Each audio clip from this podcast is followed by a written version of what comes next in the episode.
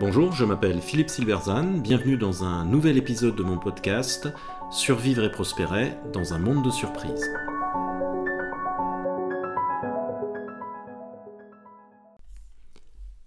Pourquoi j'aime bien quand même Elon Musk? Vice et vertu des dirigeants d'entreprises autoritaires. Sale temps pour les entreprises de la tech. Amazon, Meta, la maison mère de Facebook, et Twitter licencient en masse. Après la difficile semaine de Meta, qui a vu sa capitalisation boursière chuter considérablement, c'est Twitter qui se retrouvait dans le feu de l'actualité après son rachat par Elon Musk. Les deux remettent sur le tapis la question jamais résolue du leadership d'une entreprise. Musk est-il le vilain dirigeant qu'on décrit dans la presse, un entrepreneur autoritaire à l'ego surdimensionné qui est en train de détruire Twitter? Pas si sûr, car derrière la folie apparente, il y a une méthode, même si celle-ci est discutable. Alors le chaos semble régner chez Twitter. Après son rachat par Musk, un entrepreneur qui dirige déjà Tesla et SpaceX, deux leaders de leur secteur, l'entreprise est au centre d'une tempête fortement médiatisée. Dès son arrivée, le nouveau patron a licencié 3700 employés, puis a annoncé des changements dans sa politique commerciale pour revenir en arrière quelques jours plus tard au point que plus personne ne sait vraiment dans quelle direction va l'entreprise ni quelle est vraiment sa stratégie. La situation ressemble plus à celle d'un loup qui vient d'entrer dans la bergerie qu'à celle d'une entreprise en voie de redressement par un dirigeant chevronné. Sur les réseaux sociaux, l'hypothèse d'une disparition prochaine de l'entreprise est désormais tenue pour acquise. Cependant, s'il y a un sujet sur lequel tout le monde était d'accord avant l'arrivée de Musk, c'est que Twitter était en danger. L'entreprise était mal gérée, elle n'avait pas vraiment de stratégie, son personnel était pléthorique et peu productif, et comme Facebook, elle n'avait pas su gérer les controverses sur les fake news. En bref, elle allait dans le mur. Compte tenu de son importance dans le débat public, ce n'était pas juste son problème, c'était un peu le nôtre aussi. Même si aucune entreprise n'est irremplaçable, celle-ci est quand même plus difficile à remplacer que d'autres et il fallait donc sauver le soldat Twitter. Et c'est Musk qui s'y est collé. Mais Musk n'est pas n'importe qui, c'est le patron de Tesla, pionnier de la voiture électrique, et de SpaceX, pionnier de l'industrie spatiale. Il a aussi créé Starlink, qui fournit un accès Internet par satellite indispensable à l'armée ukrainienne. Un palmarès incroyable, en bref. Mais c'est aussi un patron autoritaire, exigeant, imbuvable même, pour lequel il est très difficile de travailler. Il est de ces patrons que l'on adore détester, surtout en France. Alors est-ce le règne de la folie chez Twitter? Eh bien, loin s'en faut. En fait, comme l'a très bien expliqué Oliver Campbell, dans un fil Twitter, Musk applique une thérapie de choc appelée whaling and culling. L'analyse est la suivante. Il y a beaucoup trop de personnel et notamment d'ingénieurs chez Twitter, mais il est difficile de séparer le bon grain de livret. Cela prendrait des semaines et le temps est compté. En outre, cela devrait être fait par ceux-là même qui sont peut-être mauvais. Donc ce n'est pas jouable. La stratégie consiste donc à mettre l'entreprise immédiatement sous pression en lui donnant un objectif à très court terme quasiment irréalisable, une sorte de sprint qui va faire une sélection naturelle très rapidement. Rien d'original, c'est ce que font les militaires dans les premiers jours de stage commando. Musk voit ainsi qui survit à ce sprint, qui se donne à fond et franchit les obstacles, et qui n'y arrive pas. C'est la phase de whaling, c'est-à-dire pêche à la baleine. Ensuite, il suffit de garder les premiers et de virer les autres.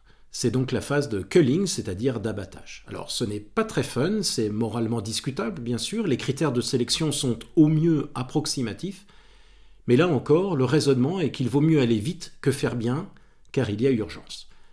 Dans cette, perspective, le fait que Twitter réembauche des gens qui venaient de se faire virer, et qui a semblé totalement insensé, s'explique aisément. Une fois que les bons ont été identifiés, on leur demande de reconstituer leur équipe. Ils vont naturellement chercher ceux des bons qui se sont fait virer, car les bons savent identifier les bons.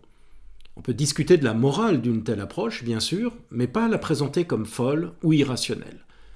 On ne versera pas non plus de larmes de crocodile pour ceux qui se sont fait virer, ils partent avec un très gros chèque et trouveront sans difficulté un autre job bien payé dans les 24 heures.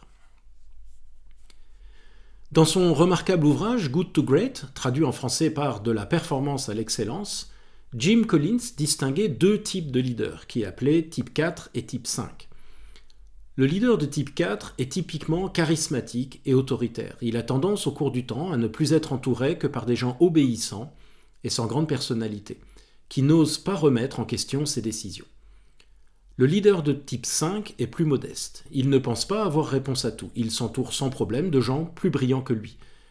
D'après Collins, le leader de type 4 tente généralement à obtenir une surperformance de son entreprise à court terme, par sa vision et sa capacité à prendre des décisions difficiles sans se perdre dans des débats inutiles. Mais il peut aussi amener son entreprise dans le mur par son hubris, c'est-à-dire une outrance inspirée par l'orgueil et surtout l'excès de confiance, par exemple en se lançant dans un grand pari ou se privant de managers talentueux rebutés par son style de management. En outre, après son départ, la succession est généralement assurée par un membre de son premier cercle, c'est-à-dire par des gens médiocres, ce qui entraîne un déclin plus ou moins rapide de l'entreprise. En revanche, le leader de type 5 a une gouvernance de meilleure qualité. Il est plus consensuel et tire mieux parti des talents au sein de son équipe, dont le premier cercle est de meilleure qualité. Toutefois, ce consensus peut ralentir la prise de décision et empêcher l'entreprise de faire des grands paris, notamment en période de rupture. Musk est typiquement un leader de type 4. Liu Platt, qui fut dirigeant de HP, était lui un leader de type 5, très respecté, mais il faut dire qu'HP n'a pas fini en très grande forme. Pour mieux comprendre l'action de Musk, il est utile de faire un parallèle avec Steve Jobs, un autre leader de type 4.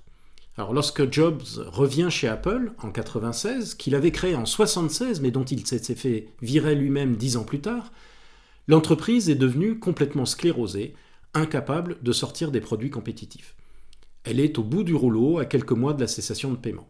Alors Jobs fait le ménage, ses premières décisions consistent à virer beaucoup de gens et à nommer, je cite, des gens bien dans des positions clés de l'entreprise, selon sa formule. Dans une intervention célèbre, il observe que ces décisions font chier tout le monde, sick, et que ceux à qui elles déplaisent vont vider leur sac dans la presse. Il ajoute que ce sont généralement ceux qui se sont fait virer qui s'épanchent ainsi, alors qu'ils n'avaient rien fait d'utile depuis des années. Ceux qui restent ne disent rien et bossent. Il n'est pas étonnant que le buzz soit négatif et il y a là un biais que l'on retrouve aujourd'hui pour Twitter et dont il faut sans doute se méfier. En fait, Musk est un cas extrême d'entrepreneur, mais il reste un entrepreneur au sens où il prend un risque. Si ça marche, il deviendra un héros, sera très riche, et Twitter s'installera pour longtemps comme un leader des réseaux sociaux. Si ça ne marche pas, il perdra tout. On peut lui reprocher beaucoup de choses, mais pas le manque de courage ni d'honnêteté intellectuelle. Il est notamment essentiellement payé en actions, comme Jobs en 1996. En outre, le critère de réussite est clair, son travail est clairement mesurable. Il agit dans le cadre du marché, c'est-à-dire où il existe un mécanisme de sanction objectif de sa performance. Il s'agit là d'une différence notable avec les leaders dans le monde politique et des régimes autoritaires, dans lesquels l'échec n'est pas sanctionné. Tout autoritaire que Musk soit, son action reste encadrée par la loi qu'il doit respecter. Il ne peut forcer un collaborateur à rester dans son entreprise, ni quelqu'un à la rejoindre, et il ne peut rester à la tête de celle-ci si les performances sont mauvaises trop longtemps. La faillite est en ligne de mire. On le voit, la discussion sur Elon Musk et Twitter devrait être plus nuancée que simplement caractériser le premier comme un fou furieux et tenir pour acquis que le second va disparaître. Tout redressement d'entreprise est douloureux et certains le sont plus que d'autres.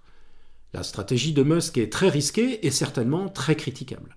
Mais rien faire aurait été beaucoup plus risqué encore car le déclin était inéluctable. Prendre Musk pour un fou est une erreur qu'ont déjà commise les fabricants auto et le monde de l'espace à leurs dépens. Alors faisons en sorte de ne pas commettre la même erreur lorsque nous étudions son action chez Twitter. Merci de votre attention, vous pouvez retrouver cette chronique et bien d'autres sur mon blog www.philippe-silberzan.com. À bientôt.